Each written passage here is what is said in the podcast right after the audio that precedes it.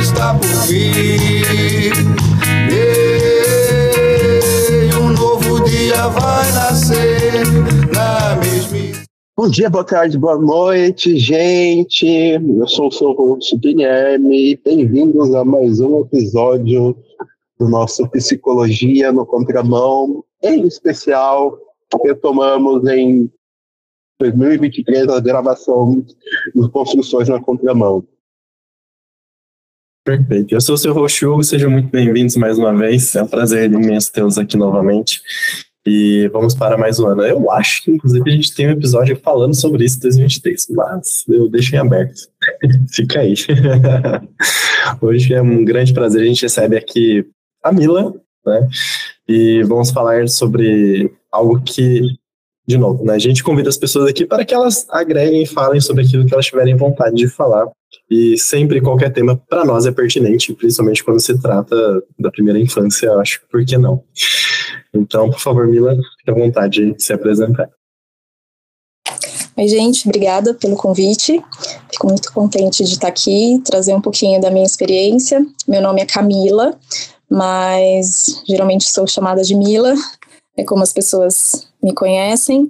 É, eu sou terapeuta, trabalho com é, perinatalidade já há oito anos, mas principalmente com pós-parto. Sou psicomotricista, tenho uma especialização é, na psicomotricidade e também na clínica psicodinâmica da infância e adolescência. E é isso, espero que eu possa agregar aqui com vocês. Obrigada mais uma vez pelo convite. A gente que agradece a sua presença aqui, meu. Sempre muito bom conversar. Né? A Mila é uma presença que surgiu na minha existência, né? E que a gente tem tendo uma troca muito boa no último, no último ano. Eu acho que a gente, literalmente, aqui a gente começa pelo começo. Né? Por que a perinatalidade? Né? Literalmente, né? Começo. Sim, literalmente começo, né? Na verdade, é, eu mudei, fiz uma transição de carreira há 12 anos. E nessa transição de carreira, eu fui para a área das terapias corporais. Então, eu estudei na Índia, e aí, quando eu voltei da Índia, eu me dei conta de que eu gostava muito de trabalhar com uma técnica específica de massagem que é chamada de Chantala, que nada mais é do que massagem ayurvédica para bebês. E assim que eu voltei, eu descobri que na Unifesp tinha um grupo da professora Maria da Glória, que trabalha com a importância do toque na constituição e no desenvolvimento infantil. E eu fui fazer um curso com ela e me abriu assim alguns horizontes. E eu comecei a oferecer esse tipo de de trabalho para as famílias, né? Então, como instrutora de Chantal, eu ia até as casas, e ofereci esse momento para o bebê, para a mãe ali é, ter esse contato. Só que eu comecei a perceber que faltava, faltava algo, porque eu chegava e falava da importância do toque para o desenvolvimento e tal, e às vezes as mães estavam ali bem cansadas, bem atribuladas com essa questão do início da vida, as dinâmicas que, que acabam é, acontecendo, nesse processo de porpério. E eu falei, puxa, mas eu tô aqui falando do bem-estar e do desenvolvimento do bebê e tudo mais. Mas será que alguém cuida dessa mãe também nesse lugar? Né? Será que alguém leva um acolhimento para esse novo papel que está ali, é, tendo que ser integrado? Como é que eu poderia talvez melhorar um pouco dessa minha assistência, não só voltada para o bebê? E aí eu descobri que é, existiam cursos como doula, e aí eu nunca tinha ouvido falar dessa palavra e pensei, puxa, que será que é isso? E eu fui atrás e aí eu me tornei doula de pós-parto. Que faz uma doula de pós-parto? A doula, para quem não sabe, nunca ouviu essa palavra, é a pessoa que leva acolhimento, assistência emocional para a mulher que está nesse processo, passando por esse, por esse processo de perinatalidade, né? Então, desde a ela pode estar próxima dessa mulher na concepção, na gestação, principalmente no trabalho de parto. Existem leis hoje que autorizam a entrada das doulas, é, o acompanhamento delas nas maternidades e hospitais. E eu falei, puxa, por que não? Porém, eu comecei pelo caminho inverso, eu comecei com o pós-parto, justamente porque eu já ia nas famílias e já levava a Chantala. É, então eu acabei doulando por três anos é, dentro desse espaço do puerpério e senti falta da outra parte, do começo, do parto. Então eu costumo dizer que como eu fiz esse caminho inverso, é, por isso que talvez eu tenha me apegado muito mais ao puerpério, porque o parto, mesmo sendo doula de, de, de parto também, é, ele tem um começo, meio e fim. É um evento único que, por mais que seja um processo, às vezes, um pouquinho mais arrastado, que tenha mais horas de trabalho de parto, mas ele acaba. E aí essa mulher, ela vai para casa e ali tudo começa, inclusive a elaboração do que foi esse parto, do que foi esse evento, se foi um evento que dentro do que ela esperava, do que ela não esperava, como é que isso aconteceu para o bebê. Então muitas coisas começam a emergir nesse momento.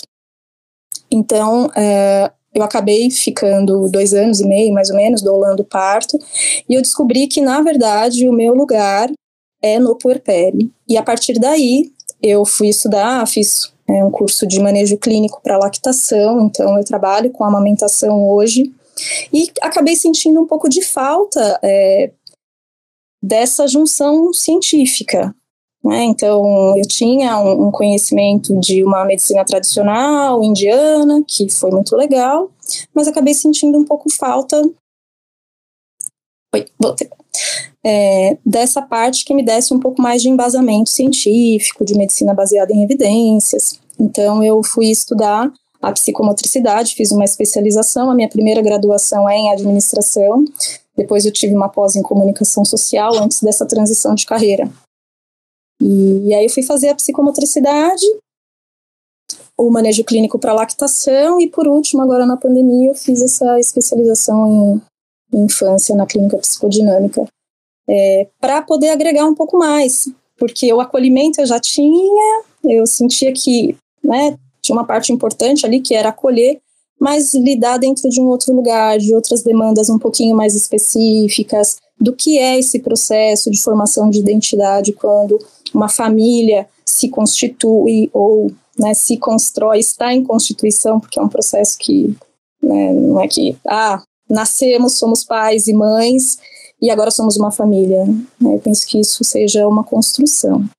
Então foi assim que eu comecei e por isso que hoje é, o porquê da perinatalidade, respondendo a sua pergunta, teve todo esse processão aí e, e o início da vida me encanta, né? Embora a especialização tenha ido para esse lugar da infância, adolescência, mas eu me dedico principalmente ao início da vida, à primeiríssima infância, e até aí ao longo mais ou menos da primeira infância, né? Eu diria que é, a minha atuação hoje ela se dá aí aproximadamente até os três anos de vida da criança e da família. Né? Eu, eu sempre costumo dizer, a gente parabeniza a criança quando faz um ano, mas a gente também precisa parabenizar pai, mãe ou qualquer que seja a configuração, né? Mães e pais, enfim. Então, é isso. Legal, muito lindo escutar porque eu escutei isso essa semana, recentemente, algum, algumas pessoas falando assim: nossa, como eu gostaria de ter aquele sonho, né, para se correr atrás e parece que tem uma jornada heróica.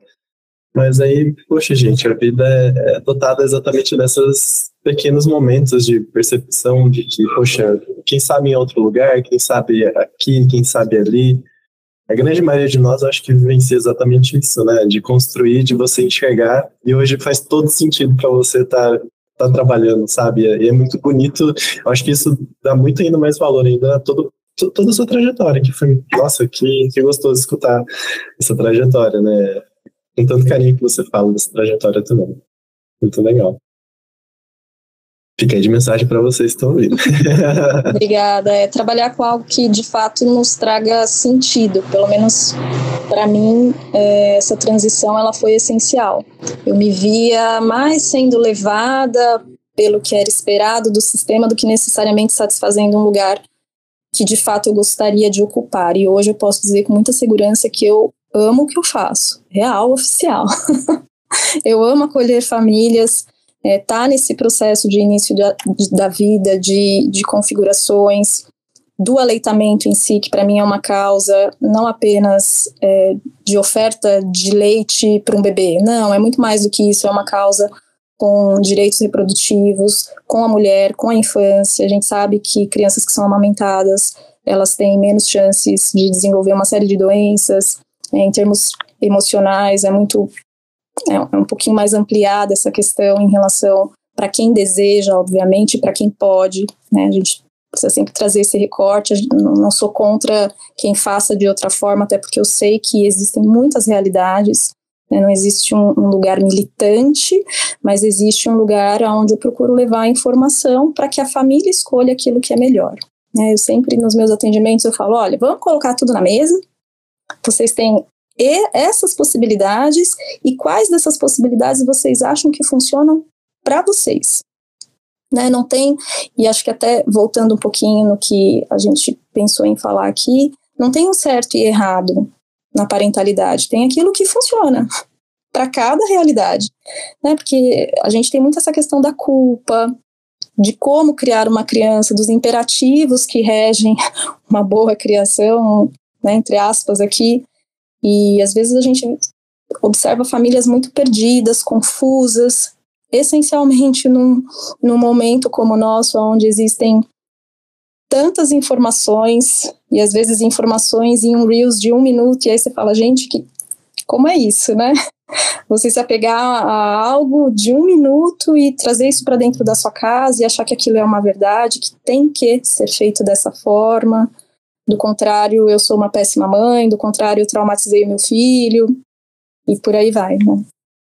Então, acho que está nesse lugar de trazer uma certa, não só eu, mas como outros profissionais que estão também, assim como vocês, eu imagino, tentando flexibilizar um pouco desses imperativos e desse excesso de informação que a gente encontra por aí hoje, né? É, parece que quanto mais nós sabemos como as coisas funcionam, mais longe nós estamos das coisas, né? Porque se entra na, na ideia que as coisas deveriam funcionar de tal jeito para que coloque essa prova, né? Que uh, raramente acontece, né? O mundo é cheio de surpresas. Eu acho que o que me trouxe muita atenção na sua fala, né? É a ideia do, do, do, do lugar da constituição da família. Como é que você vê que, a, na, na sua prática que a família é constituída? Olha, é, acho que tem um pouco disso, né, que a gente traz aqui das pessoas buscarem essas informações. Hoje as pessoas estão muitíssimo informadas, até demais, principalmente em relação à, à criação de filhos, mas tem algo também de uma transgeracionalidade que começa e que eu penso que seja tão importante que às vezes por conta desse excesso que acaba é, deixando as lentes um pouquinho embaçadas, a gente esquece de olhar para aquilo que nos constituiu. É, puxa, mas como foi lá para minha mãe, para minha avó, porque isso também faz parte dessa história desse serzinho que está chegando, desse bebê. Ah, Mila, mas era tudo diferente, né? Se a gente pensar principalmente em medicina baseada em evidência, o bebê ele já dormiu assim de muitas formas. Hoje a recomendação é que esse bebê durma de barriga para cima, né, para evitar morte súbita, para evitar um monte de coisa. Mas esse bebê já dormiu de barriga para baixo, ele já dormiu de lado, e às vezes esses conflitos que podem ocorrer por conta dessas é, questões transgeracionais, porque às vezes a mãe, que o, no momento em que recebe o neto se torna avó, ela vai entrar em contato com a própria maternidade dela. Puxa, mas na minha época eu não fazia desse jeito. Será que eu fui uma péssima mãe porque eu coloquei todos os meus filhos para dormir de barriga para baixo? E aí assim começa, né? Então eu acho que ter também um pouquinho desse lugar de, puxa, mas comigo foi assim, mas agora não é mais, é importante, mas não entrar, não trazer tanto para o pessoal.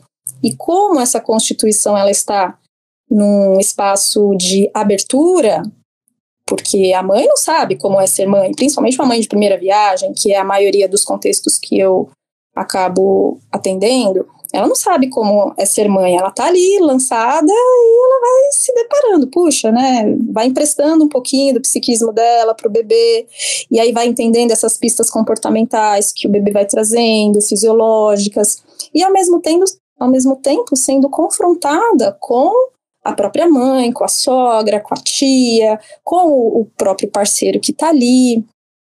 Então eu vejo que essa constituição ela se dá num espaço onde é, o outro exerce um papel muitíssimo importante. Né? Eu costumo dizer que a gente é feito de uma malha tecidual onde vem assim um pouquinho de cada outro. Né? Um pouquinho da avó, um pouquinho do pai, é um pouquinho de mim mesma, porque essa mulher também vai se confrontar com a filha que ela foi. E aí, de repente, eu já ouvi muito isso. Nossa, Mila, mas será que eu fui tão amada como eu amo meu filho? E aí isso traz um, um, conflito ali, ao mesmo tempo, eu não amo tanto quanto eu acho que eu deveria amar. Será que eu, nossa, principalmente quando eu era doula, né? É, ali quando o bebê nasce, tem mulheres que sentem uma emoção e pegam o bebê e tal, e nossa, foi amor assim, eu senti uma coisa muito grande. Tem aquelas que vão pegar e vão falar: ai meu Deus, o que eu faço agora? E aí, o que, que é isso?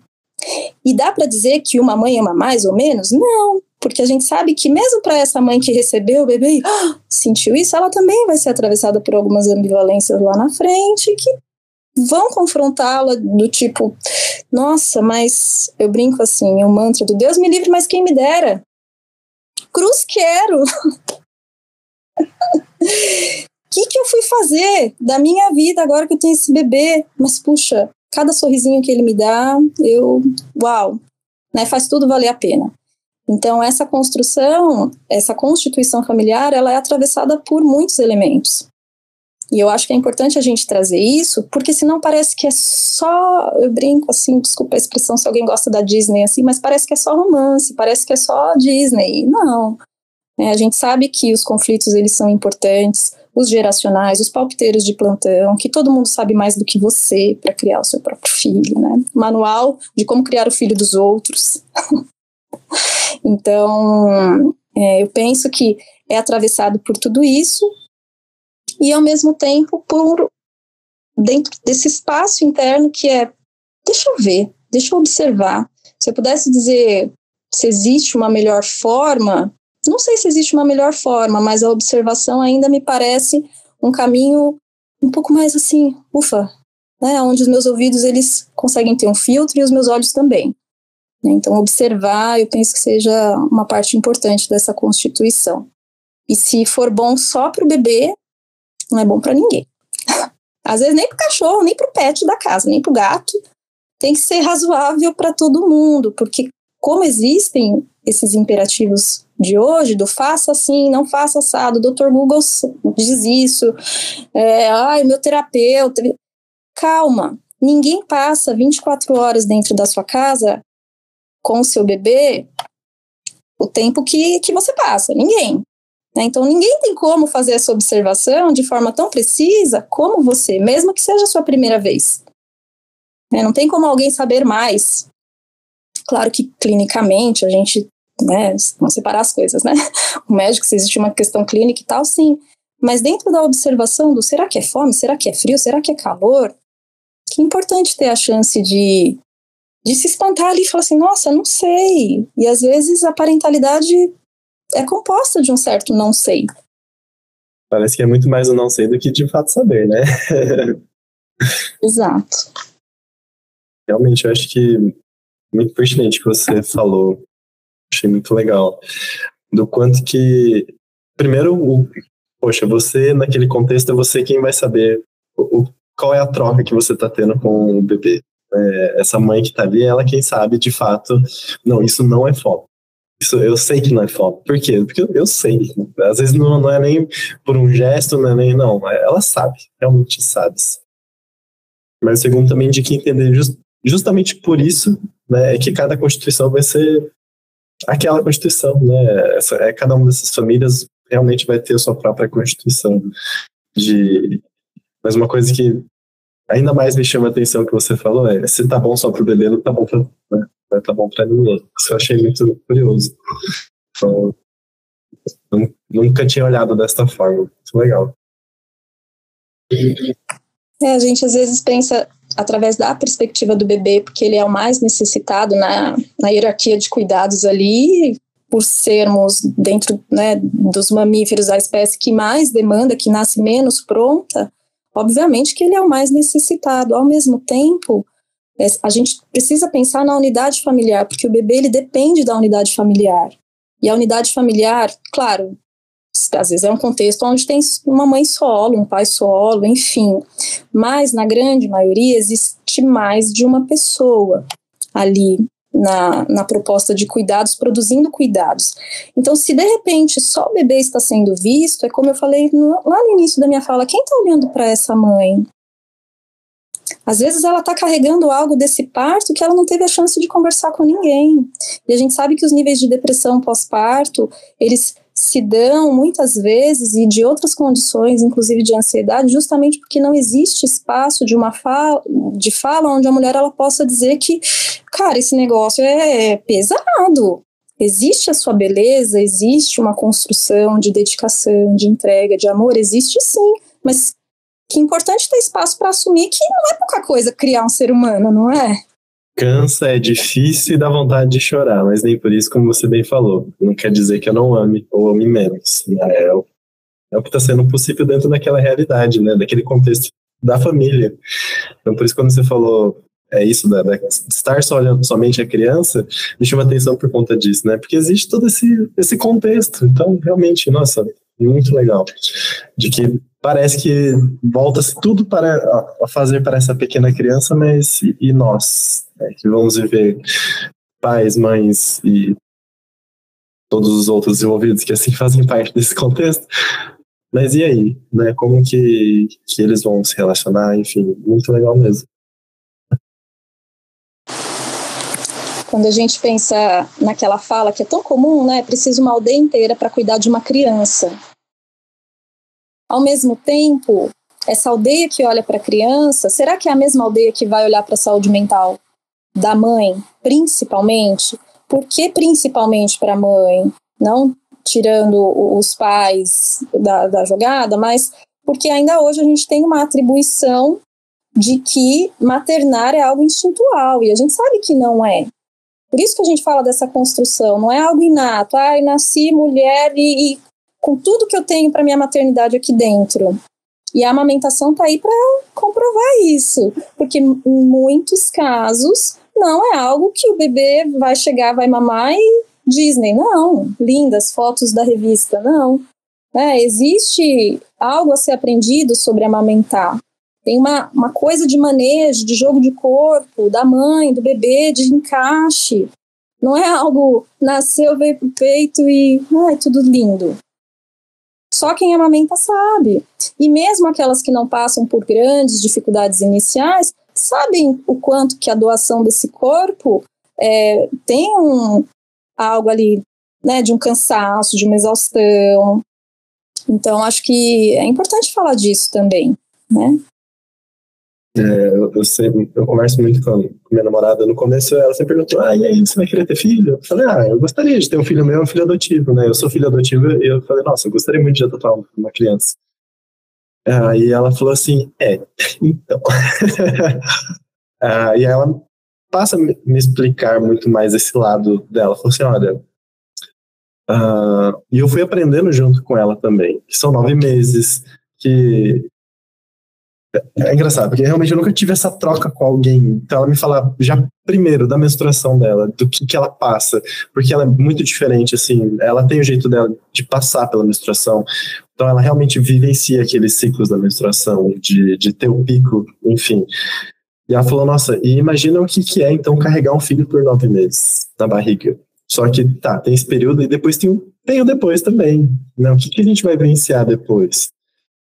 Né, assim, tá fácil falar nesse momento que a gente vai dar conta lá na frente, mas a gente não sabe o que, é, né? Então, assim, ela falou, não, nesse momento, a priori, não. Eu falei assim, cara, respeito, né? Não é minha vontade que vai prevalecer sobre a sua vontade de forma nenhuma, porque e ainda mais com essa troca que eu tive com ela, de conversar, de entender, de perceber quais eram os medos, os receios dela de ser mãe, eu falei, cara, super válido, porque eu também, eu, e eu não quero ser a pessoa que vai falar assim, olha, é, cuida do filho que eu vou trabalhar. Não, pelo contrário, eu, eu quero ser a pessoa que vai estar junto também quando estar junto não, né? Que vai fazer o que eu tenho que fazer como eu quiser fazer como pai, né? Que não é, a gente fala, tive uma, uma discussão esses dias num grupo de amigos, né, falando assim, o homem, obviamente era o homem falando isso, mas eu ajudo ela em casa. Não, cara, mas não ajuda. Aí, não, me ajudei, cara. Não, cara, você já tá começando errado, não é ajuda, é a sua obrigação. Então, assim, de cumprir minha obrigação como um pai deve cumprir, né? Não só estar ajudando. Não, isso não é ajuda, é, é obrigação do pai também que está tá cumprindo isso. Não. Então, eu falei assim, cara, é, gostaria de refletir mais também, então que bom que você não tem essa pressa, eu também não tenho essa pressa, então vamos conversar, né? Eu acho que é realmente muito complexo. e que bom que ela também nos, nos assim, né? Será, será que eu sei ser mãe? É, tem isso? Tem o um manual? Será que tem de fato esse manual? Exato, mas que legal que vocês já podem ter esse tipo de conversa, porque é entrar em contato com esses conteúdos, principalmente quando se gesta durante a gestação, e foi legal você tocar nisso, porque a gente tem uma expectativa de um bebê, que a gente acha que vai ser fofinho, que vai mamar e vai dormir tranquilamente, tudo certo. Então a gente tem é, algo de um bebê imaginário. Só que quando esse bebê nasce, a gente se confronta com o bebê real. O bebê da Disney com o bebê real, né? Exato com bebê real que demanda, que às vezes não vai ser como um animal de estimação, por exemplo. Porque hoje em dia, né, às vezes há uma confusão até, inclusive, do que, é, do que se acha que esse bebê vai produzir em termos de comportamento.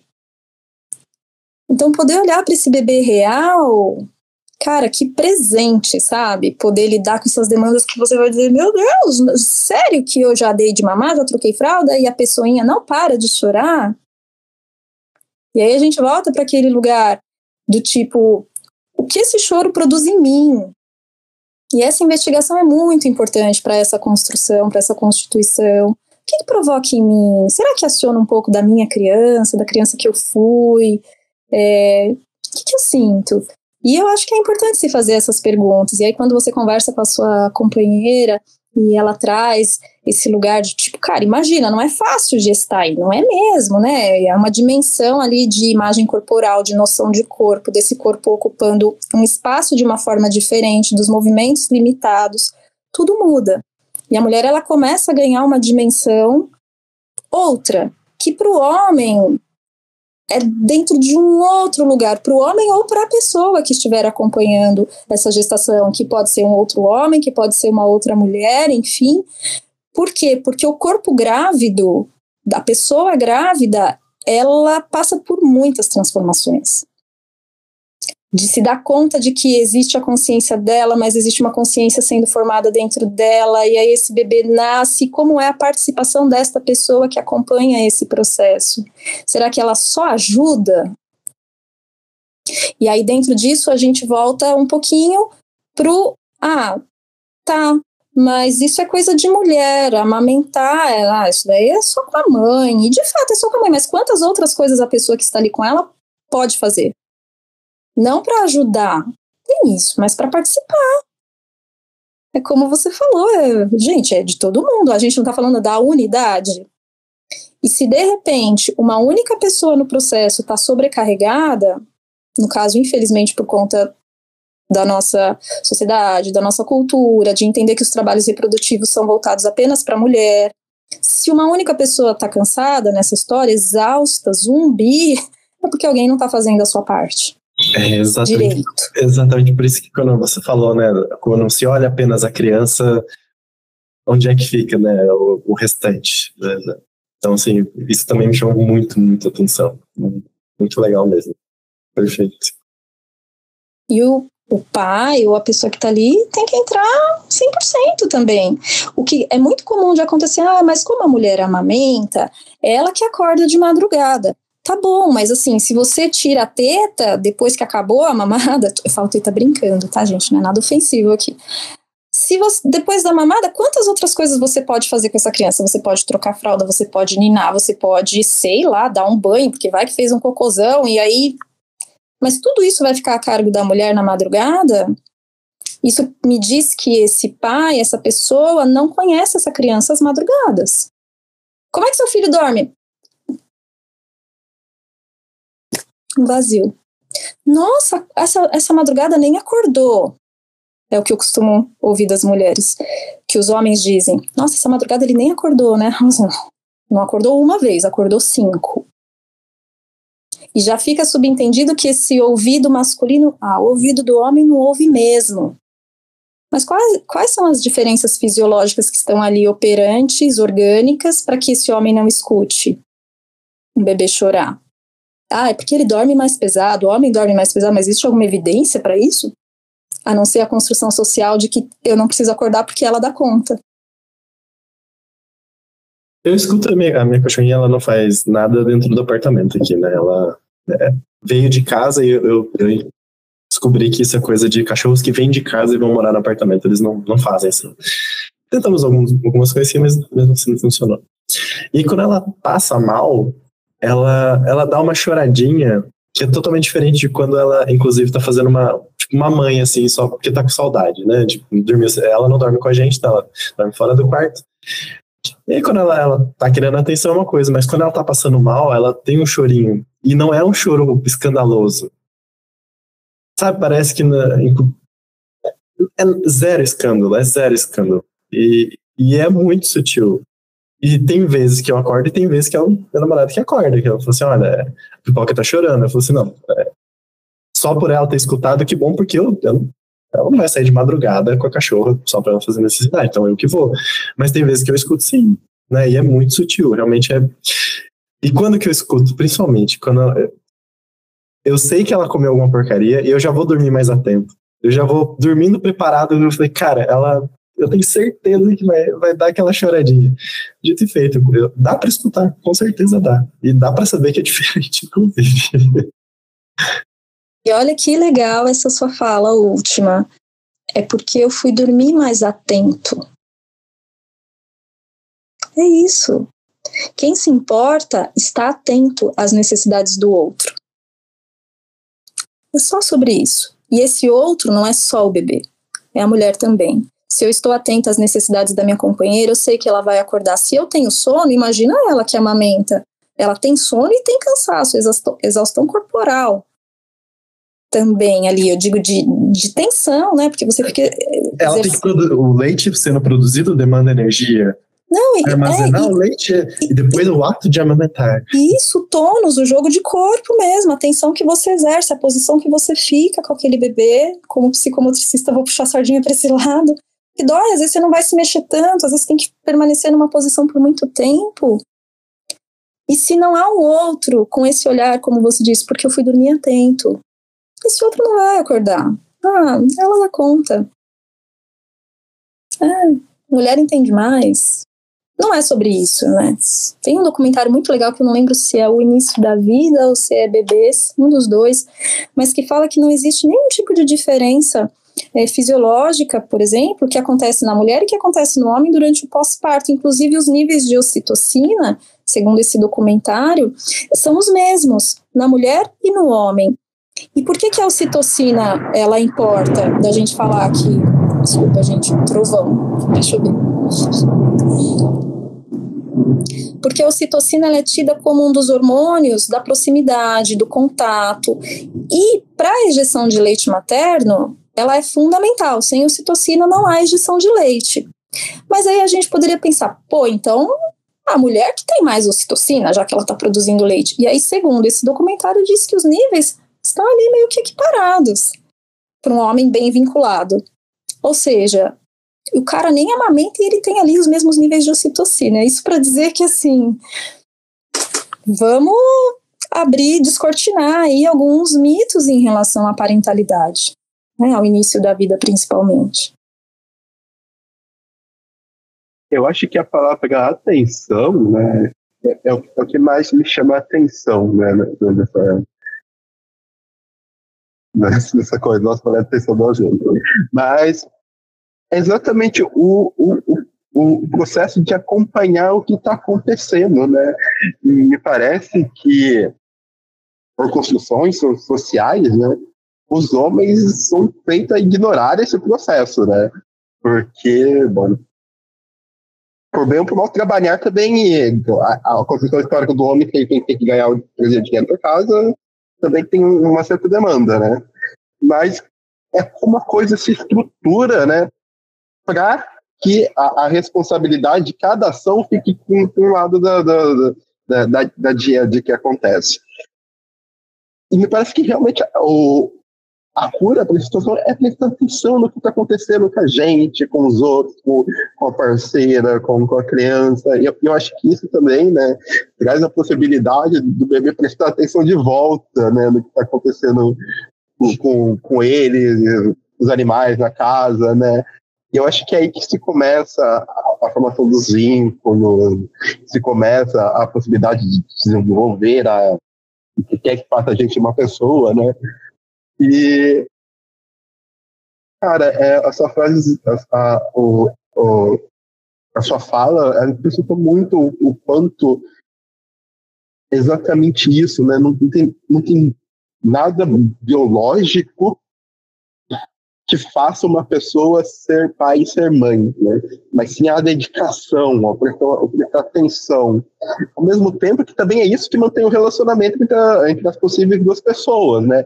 A possível aldeia em volta, né? O quanto essas pessoas estão ali e capazes de, de prestar atenção como as novas relações estão se organizando, o, o, que cada um precisa né, naquele momento, lidar com aquilo de uma maneira que cause menos sofrimento ao mesmo tempo, a gente vive num, num mundo repleto de, de, de, de, informações que confundem o que deve, o que precisa ser feito. Nós vivemos um, um ritmo de, de, trabalho enlouquecedor, né? Eu acho que cada vez mais vai ser difícil ser pai, ser mãe, ser cuidador de uma criança, né? Porque a possibilidade de prestar atenção parece que ela está sendo diluída, né?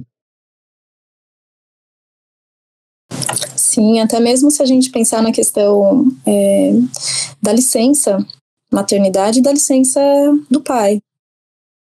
Né? Quando muito, esse cara ele consegue talvez um mês, se ele já tiver umas férias ali, né? mas percebam toda a elaboração que é feita para que o cara consiga ficar mais tempo em casa, enquanto a mulher fica quatro meses, algumas seis, né? mas assim, por legislação, uns quatro meses, e o cara volta, às vezes, com cinco dias. E às vezes a empresa quer contar o fim de semana. Se a criança nasceu na sexta-feira, conta sábado e domingo como dias. E aí o cara volta a trabalhar na terça, terça, quarta. Como é que foi participar desse início? Deu para estar tá ali presente, para estar tá atento, para perceber e então, existe algo também que eu penso que poderia ser começado dentro das próprias empresas, com movimentos, a partir desses pais, de falas que esses pais poderiam levar para esses RHs, sabe? Para daí, de fato, provocar mudanças mais robustas, do tipo, cara, ah, não, mas eu voltei a trabalhar, e não, a vida que segue, minha esposa está lá dando conta. Não é assim, né? Tanto que a gente tem a carga mental da mulher hoje como pré, um preditor de ansiedade por exemplo. Né? Se essa carga mental está exacerbada, pode ser que essa mulher tenha quadros aí mais ansiosos. E como é. isso afeta, de novo, a dinâmica e principalmente esse uhum. ser em construção e constituição, que é o bebê. Sim, querer participar, né, na, na, na fala, né, poxa, RH, né, gostaria de mais dias porque eu quero participar, né, eu quero estar ali presente, não é só, não quero ajudar, é minha responsabilidade também de se fazer presente nesse lugar também. Né? Que é bem que vocês comentaram, é, é, muito nosso do que, do que é o papel do homem e o que é o papel da mulher na, na maternidade. Ser pais, mas assim, não. Né? O que, que a gente pode, inclusive hoje em dia, ainda bem, poder ser diferente agora, né? Olhar para essa parentalidade de forma diferente, não só a minha minha obrigação é apenas com trazer recursos financeiros para casa. Então, também querer ser, poder ser pai, se assim, poxa, eu quero, quero participar. Não, talvez não seis meses que a empresa vai conseguir liberar, mas sim, quero se fazer valer de, dessa vontade. Né? E aí, pais, vocês estão querendo ser pais mesmo ou vocês só estão querendo ter filhos? Ah, também não vamos ser assim né, e pensar né, que já se, um, se não contratam mulheres porque têm filhos, também não, quer, não vão querer dar licença paternidade para pais que vão ter filhos, né? A questão também está aí, né? O, o sistema ele pune quem não está produzindo de uma maneira ou de outra, né? Por isso que, historicamente, mulheres são, são punidas quando elas estão procurando trabalho. Se os pais, é, é muito lógico, exemplo, se os pais quiserem tomar pa papéis né, presenciais na, na, na, criação de seus filhos, eles vão ser punidos pelas empresas também, porque interessa o lucro no final das contas, né? Eu, eu, imagino como seria um homem indo para o RH pedindo licença paternidade, né? O que, que ele vai passar lá dentro, né? O, a ameaça que ele também pode ver, assim, que não que ele não tem que fazer isso, né? Toda, toda coisa que para mudar é necessário a luta, porque você não Compensa, esse é meu né? ponto, porque daí o cara tem que querer. Exato, porque eu não vou fazer por medo, porque eu vou ser retalhado. Então, assim, o que, que tá errado? O meu querer ou a sociedade também que não, não olha para. Mas no final que pesa o bolso, né? Infelizmente. Infelizmente. É, mas acho que cabe a pergunta: como é que dentro de políticas públicas a gente poderia rever isso? Sim. Né? Não na singularidade de cada empresa, mas que venha de algo maior para chegar nas empresas, para chegar nas famílias. Então tem um, né, um movimento deveria ser feito nesse sentido. Por onde começar? Direto nas empresas? Não sei. É do Estado? Não sei. Não tem essa resposta, mas tem que começar de alguma forma, em grupos de pais que se unem para falar sobre paternidade. Talvez seja um caminho, é um passinho de formiga. Talvez a gente não vai começar no grande, mas de começar no pequeno, acho que já vai, já é um grande movimento. Um, começar no micro já é algo grande dentro do que a gente observa aí dos masculinos e tem né, das masculinidades, né? Mas tem já movimentos nesse sentido, né? Que, que atuam para falar sobre paternidade. Não que a gente devesse ter isso, mas, enfim, né? Como aquela fala, nossa, esse cara é um bom pai, né? Se a gente vê um pai passeando com um bebê e com um cachorro, ai, que fofo, mas se é uma mãe que está fazendo o corre dela diário ali, talvez ela passe invisível. E por que que a gente coloca esse brilho nos olhos para esse pai que participa? Isso já diz muito. É porque a maioria não participa. Então, o que faz, o que ele tem que fazer, que é a obrigação dele, às vezes fica num destaque ali. Então, enfim.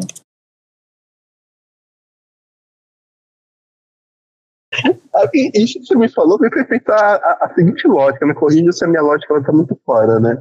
O quanto que a, a, insti, a institucionalização da maternidade, né, da, da, da mãe como, como cuidadora única e principal, também é, condiciona o distanciamento do, do papai dos pais, né? Porque, é, por exemplo, a, a, mãe que tem que suprir esse papel, não, não os pais, não corta a, a, a possibilidade de aproximação que poderia se ter, né? Eu, eu falo isso porque acontece isso, assim, cristaliza papéis, né? E a cristalização do, do papel, né, tanto pune a, tanto pune a mulher corta, os pais, né? É a, a grande coisa. Muito, não sei, comentei. Viajei um pouco. Não, não viajou não, porque existe, assim, eu acho que é legal a gente falar que é algo que é complexo mesmo e que dentro dessa complexidade a gente vai ter assim inúmeras variáveis do que pode acontecer e do que de repente é, é uma outra coisa. Mas existe muito isso da mulher comprar tanto esse lugar que às vezes quando o cara quer participar mais, quer poder desempenhar ali alguma coisa, para ela não serve. Não, mas tá errado. E quem diz que tá errado? Às vezes, é, né, o cara vai lá e põe a fralda ao contrário. prende, aí o cocô vaza, o xixi vaza. Mas se a gente chega nesse momento aonde, não, deixa que eu faço porque você fez errado. Eu tô cristalizando essa ideia de que o homem não pode dar conta, que ele não faz, que isso realmente é função de mulher. Só que produzir cuidado independe de gênero e depende de aprendizado. Você não nasceu sabendo amamentar, sabendo ser mãe, e o homem não, sabe, não nasceu sabendo ser pai. Vocês vão aprender juntos. Então, se ele não tiver a chance de colocar uma fralda errada, como é que ele vai descobrir o jeito de colocar a fralda certa? se ele não tem a chance de errar. É, então aí eu acho que entra um outro ponto, que a gente possa ter espaço, abertura, rusgas ali, para tipo, poxa, é, é, às vezes é assim mesmo. É pela rachadura que a luz entra, né? Então, que a gente possa deixar algumas rachaduras também ali no processo, isso faz parte.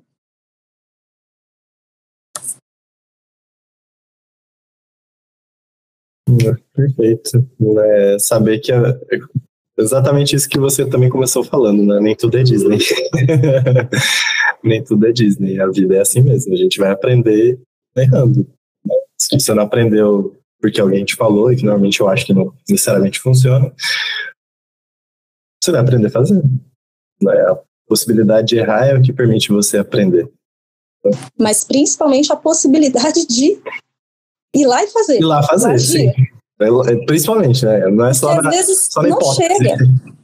É, desculpa. Às vezes não chega nesse lugar. Uhum. Às vezes está tão é, instalado ali que é da mulher que acaba virando algo tão disfuncional na dinâmica que às vezes o casal às vezes até se afasta um pouco e já é um período onde existem tantas demandas, tanta adaptação, privações fisiológicas do sono principalmente, que, que se a gente não se der conta do tipo, vamos, tá todo mundo aprendendo, tá tudo certo se você de repente né, fizer de uma outra forma, porque para a criança também é importante. Imagina para esse repertório corporal, essencialmente, porque nesse momento da vida a criança é extremamente sensorial, se ela de repente ter contato apenas com uma pessoa, às vezes isso acontece por uma necessidade, posso entender, mas quando existem outras ali, e se você pode tirar um pouco dessa demanda de você, para que você tenha a chance de ter as suas necessidades minimamente atendidas, por que não?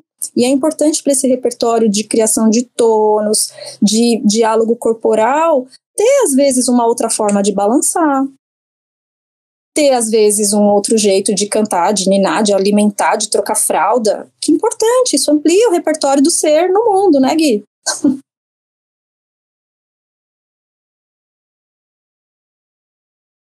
E não é isso que é nascer, viver e existir, né? Criar repertórios, né? lutar novas coisas. Né?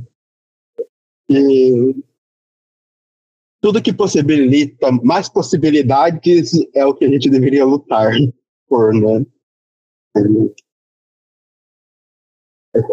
É a tonalidade básica, né? Qualquer profissão de cuidado. Que lindo, é a tonalidade básica. Às vezes eu, faço, eu falo coisas bonitas, eu não funciono só na ironia, não. Mentira, gente, ele sempre fala. Sou aqui testemunha das aulas de humanismo, ele sempre fala coisas muito legais. Obrigado, tô até envergonhado. Mas, bom, Mia, eu gostaria de te agradecer né, pela sua presença, por ter compartilhado esse momento com a gente. Né? Foi muito enriquecedor ouvir essa, o que você tinha para compartilhar. Eu aproximei, eu achei achando a, a, área da, da puerilidade. Palavras grandes eu não consigo falar. Perinatalidade. Perinatalidade, muito interessante, né? Eu nunca parei para pensar muito, né?